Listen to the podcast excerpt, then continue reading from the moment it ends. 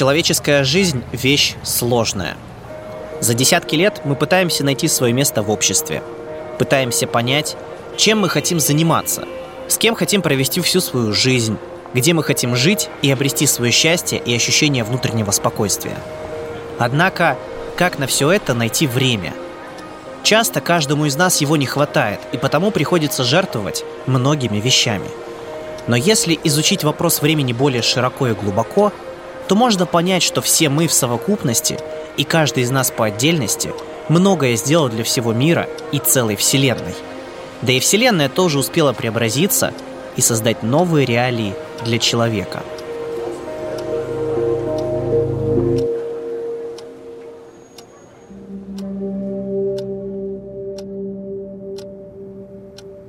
Привет!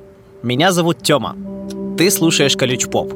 Программу о вещах, о которых хочется задуматься. Время – интересная штука.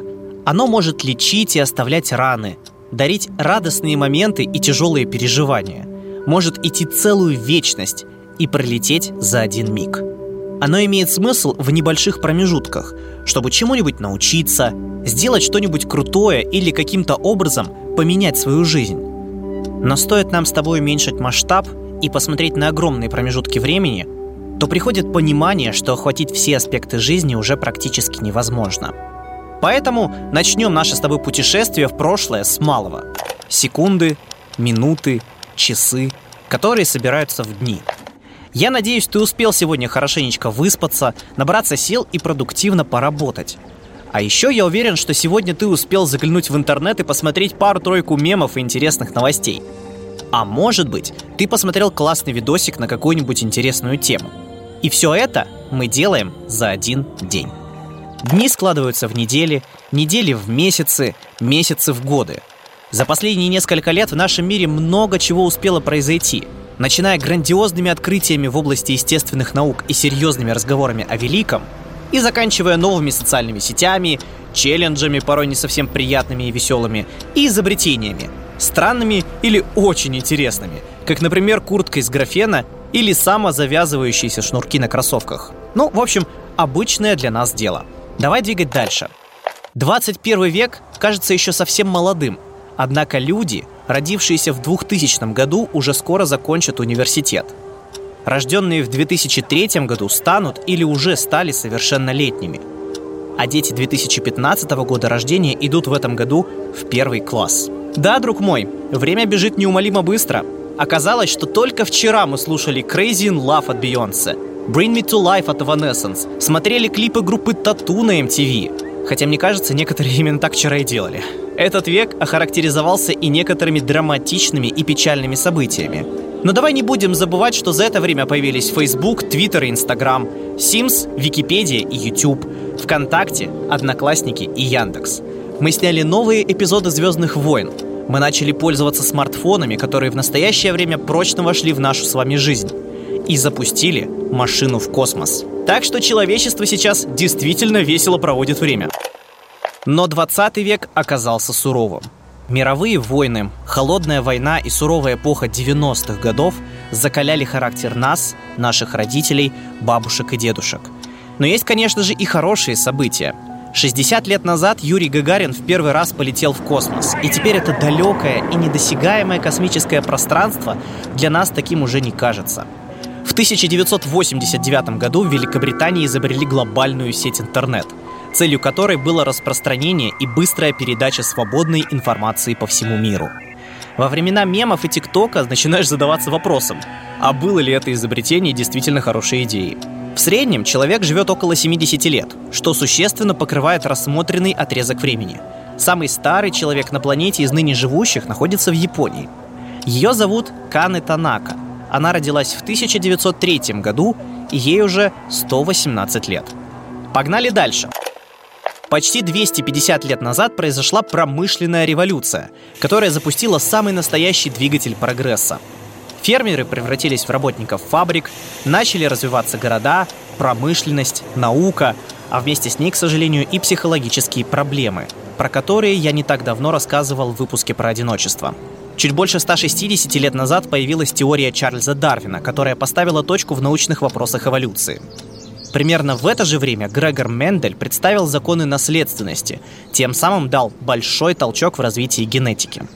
А Дмитрий Менделеев создал периодическую систему химических элементов, которую знает каждый уважающий себя химик.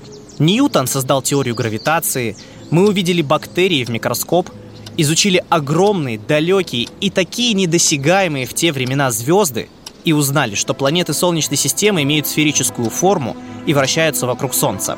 Многим пришлось пожертвовать ради такого очевидного для нас сейчас открытия. 15 век оказался не менее насыщенным на события. Открытие Америки мореплавателем Христофором Колумбом и завершение эпохи Средневековья падением Константинополя. Сейчас военные действия нас пугают, но в средние века это было обычным делом. Но самым большим врагом человечества в те времена оказались болезни. Одна только чума выкосила треть Европы всего лишь за 6 лет. Более тысячи лет назад, кстати, образовалась Русь. А если точно, то по повести временных лет это произошло в 882 году. Около двух тысяч лет назад началась наша эра. Человечество придумало новое летоисчисление, которому следует большинство людей во всем мире. Но для тогдашних римлян мир был уже древним. Историю писали на тот момент уже около трех с половиной тысяч лет.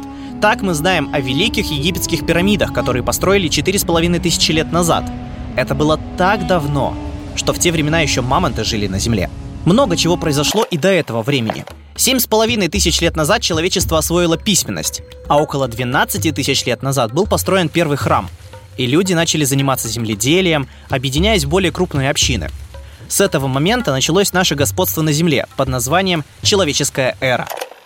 История современного человека Homo sapiens sapiens начинается не менее 200 тысяч лет назад – 50 тысяч лет назад, как вы помните из выпуска про одиночество, у человека начал развиваться головной мозг, появился интеллект или, говоря более серьезным языком, случилась когнитивная революция.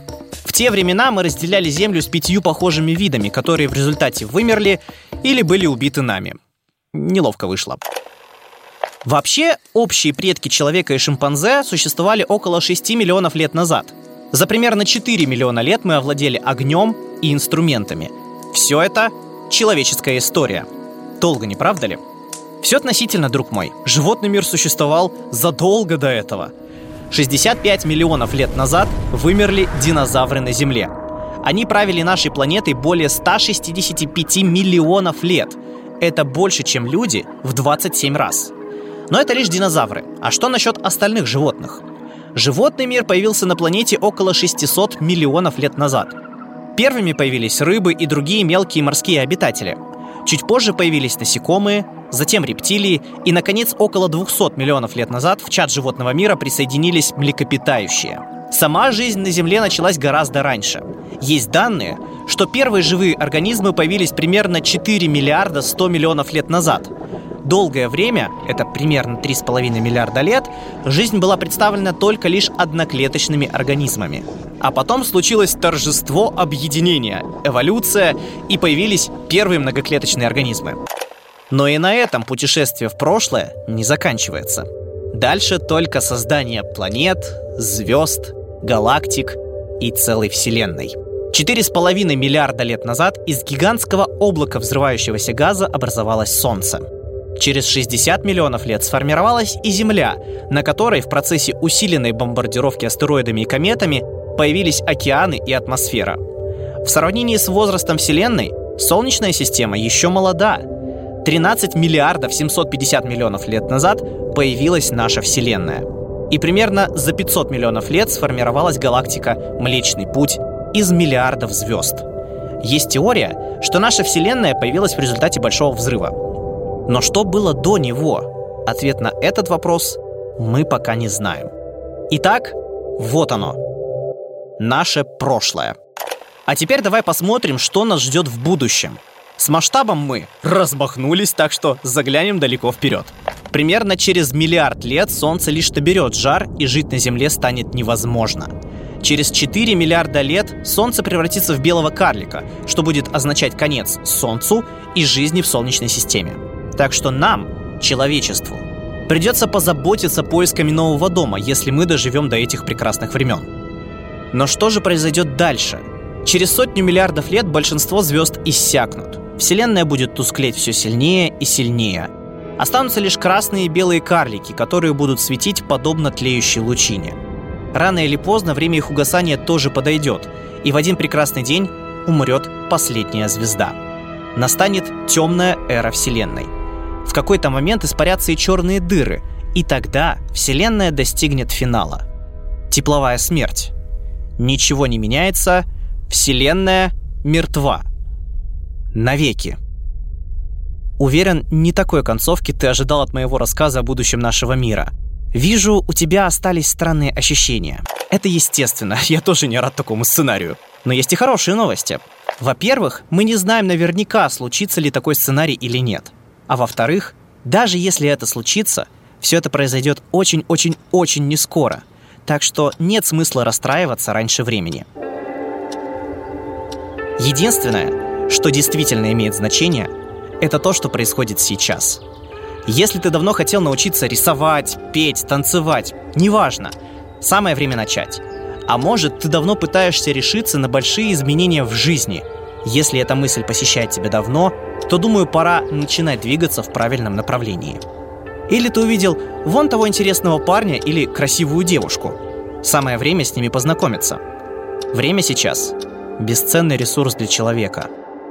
Не просыпь драгоценные секунды, как песок сквозь пальцы.